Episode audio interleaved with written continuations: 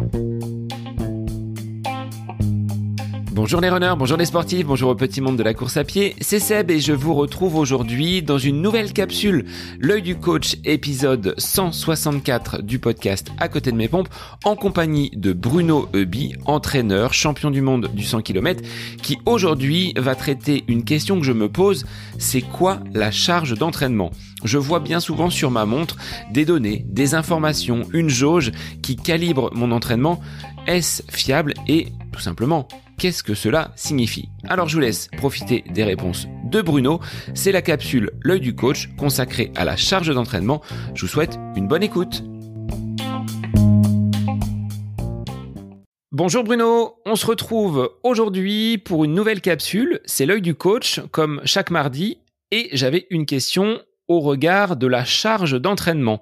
Sur ma montre Garmin, j'ai une petite jauge qui m'indique si je suis dans les bonnes intensités dans une, un entraînement qui serait calibré correctement sans être en sous-entraînement et en surentraînement. Alors, comment je peux interpréter cette charge d'entraînement et toi, en tant qu'entraîneur, Bruno, comment tu euh, évalues l'intensité lors des entraînements pour préparer tes athlètes? Euh, Oui, bonjour Sébastien. Oui, alors ça, c'est une vraie problématique pour, l'entraîneur euh, que je suis et pour tous les entraîneurs, je pense, de, de savoir si on est dans la, dans la bonne charge d'entraînement si euh, les séances d'entraînement qu'on va proposer vont, atteindre les, objectifs. Alors, moi, ce que j'aime bien distinguer, euh, c'est ce que j'appelle, c'est ce qu'on appelle la charge interne et la charge externe.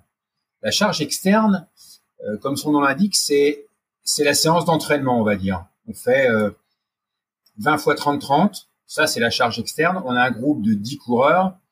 Les 10 coureurs ont la même charge externe. Ils vont tous réaliser la même séance. Sauf qu'en course à pied, dans l'entraînement sportif d'ailleurs, d'une manière générale, les, mêmes causes ne produisent pas les mêmes effets.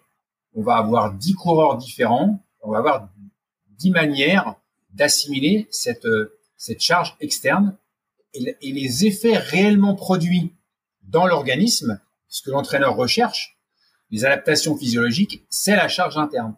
Donc il y a toujours ce décalage entre ce qu'on propose à l'athlète et ce que réellement ça va provoquer en termes d'adaptation physiologique. Parce que c'est ça le but de l'entraîneur. C'est euh, si je prends un exemple concret, séance de VMA, euh, quelles sont les adaptations physiologiques que je veux je vais atteindre? Bah, C'est améliorer la consommation maximale d'oxygène. Je ne rentre pas dans, dans, les détails de l'amélioration du système cardiaque, de l'amélioration euh, de la mitochondrie. Hein. On, on, est dans la physiologie là, c'est peut-être pas l'objet de cette capsule. Mais pour savoir si vraiment j'ai atteint mes objectifs, c'est très compliqué. Je vais pas les faire euh, de, de l'analyse en, en, profondeur. Je ne vais pas aller analyser les mitochondries. Donc, euh, je vais prendre euh, des, des, des, repères que moi j'estime objectifs. L'amélioration de la VMA, l'amélioration de la performance, c'est déjà une, façon de vérifier que la, la charge interne est, est, bien réalisée. Après, on, on peut aussi demander à l'athlète quel est son ressenti. Moi, je, je trouve que euh, on, on, on, ne fait pas assez appel au, au ressenti, aux sensations du coureur.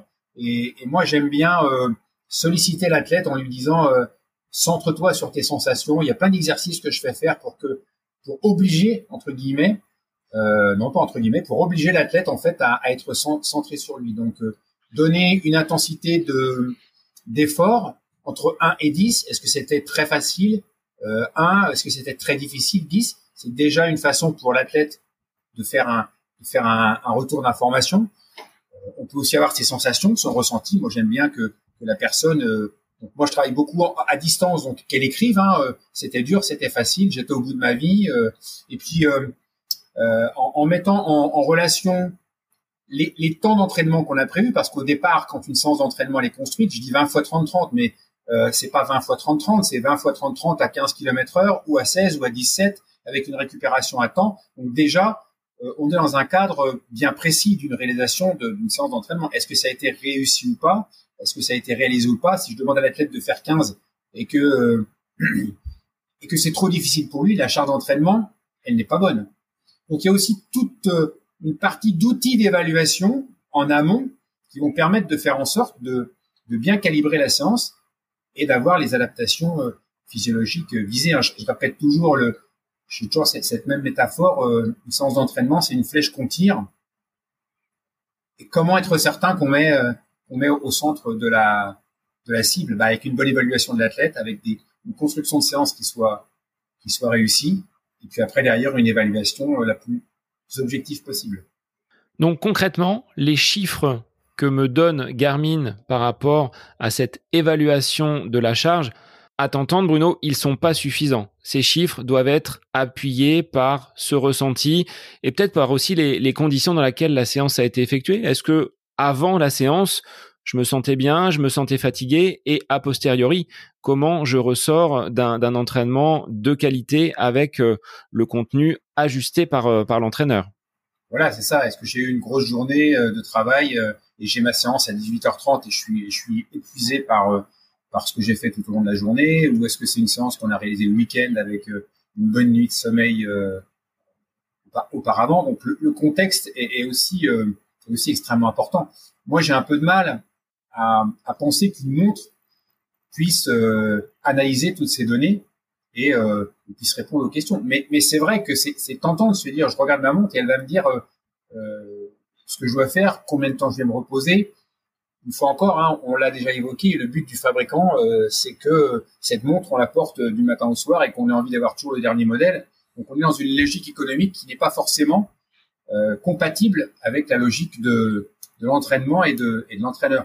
Après, je pense qu'on a tous constaté, moi le premier, hein, je vais faire une séance d'entraînement, il, me dit de me reposer trois jours alors que j'ai fait un footing.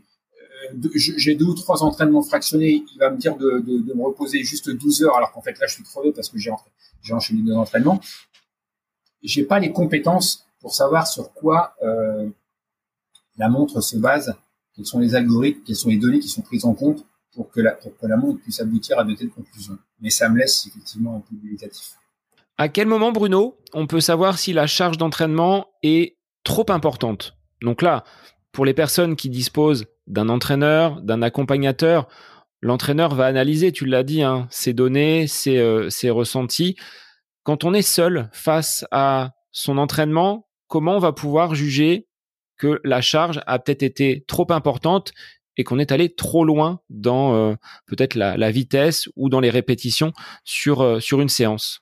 Ça me met dans une position un peu un peu compliquée de répondre à cette question parce que moi je, je défends euh, le fait que entraîner c'est une science et que on doit faire appel à quelqu'un de, de, compétent qui justement a son regard extérieur et a ses connaissances. Donc forcément quand on est seul, euh, c'est difficile de d'avoir la bonne recette. C'est difficile. Néanmoins, il y a quand même des signes qu'on doit être capable de, de prendre en compte. Euh, les signes de surentraînement souvent apparaissent un peu un peu tardivement. Néanmoins, il y en a quand même quelques-uns qui peuvent permettre de voilà de d'envoyer un clignotant et de se dire que on est peut-être dans, dans des séances qui sont trop difficiles. Quand on n'arrive pas, alors quand on n'arrive pas à atteindre les temps qu'on a visés, mais à condition qu'on ait bien fait l'évaluation.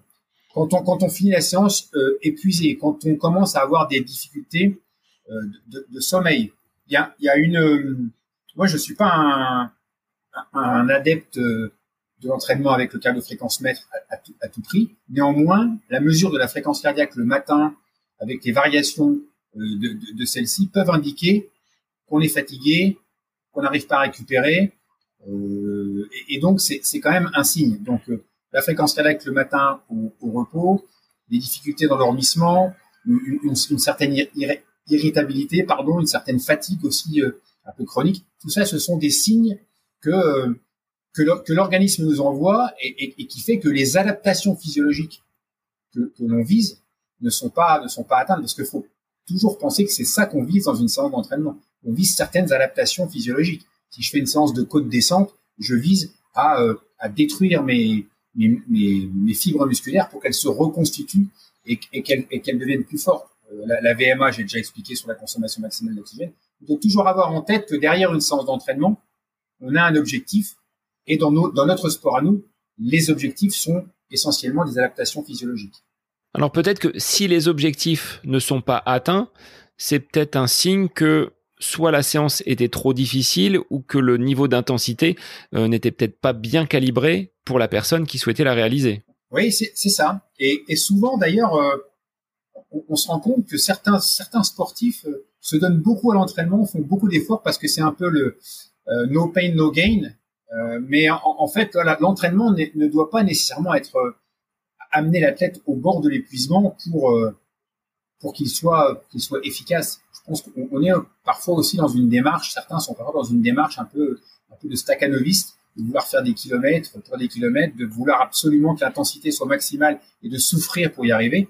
Chaque séance d'entraînement ne doit pas être obligatoirement euh, une séance où l'intensité euh, euh, maximale, où on, finit épuisé et, au bout de sa vie, pour répondre une, pour reprendre une expression couramment utilisée. Alors on va lancer un appel aux auditeurs qu'ils nous disent comment ils évaluent peut-être leur euh, séance d'entraînement, leur ressenti. Est-ce que vous fonctionnez avec une euh, échelle de 1 à 10 avec des smileys peut-être hein, de couleurs qui peuvent indiquer euh, une, une mine plutôt radieuse ou une tête plutôt renfrognée? On verra si ils nous ils nous envoient quelques quelques retours.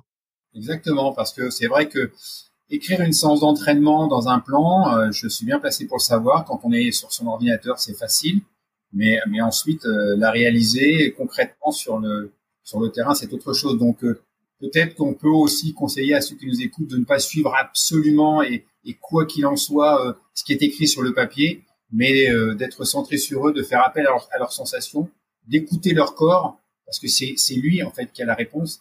Et, et parfois peut-être que s'écouter. On a fait une autre capsule sur l'abandon, mais ne pas abandonner, mais s'écouter et être très très attentif à soi, c'est ce qui va éviter que la charge d'entraînement soit soit inadaptée. Et quand la charge d'entraînement est inadaptée, elle est inefficace.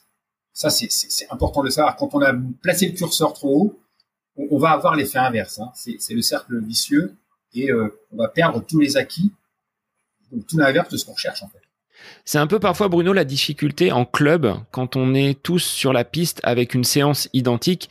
On souhaite toujours aller, tu vois, accrocher euh, le copain qui est devant ou ne pas se faire doubler par euh, la personne qui est derrière.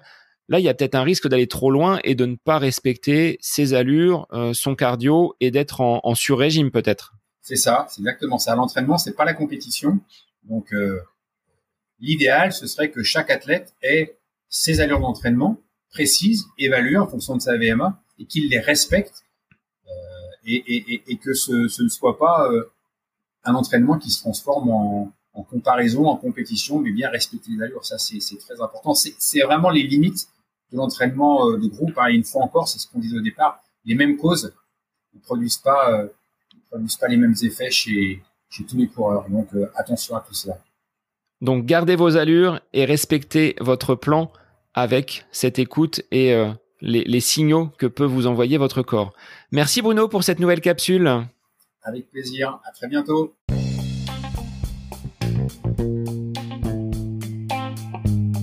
Cette capsule L'œil du coach avec Bruno Hubi est désormais terminée. Merci à vous pour votre écoute mais aussi pour vos retours sur ce format d'épisode un petit peu plus court. N'hésitez pas à nous transmettre vos questions, vos interrogations via les différents réseaux, Facebook et Instagram. N'hésitez pas à nous soumettre vos idées d'épisodes pour de prochaines capsules. Belle semaine à vous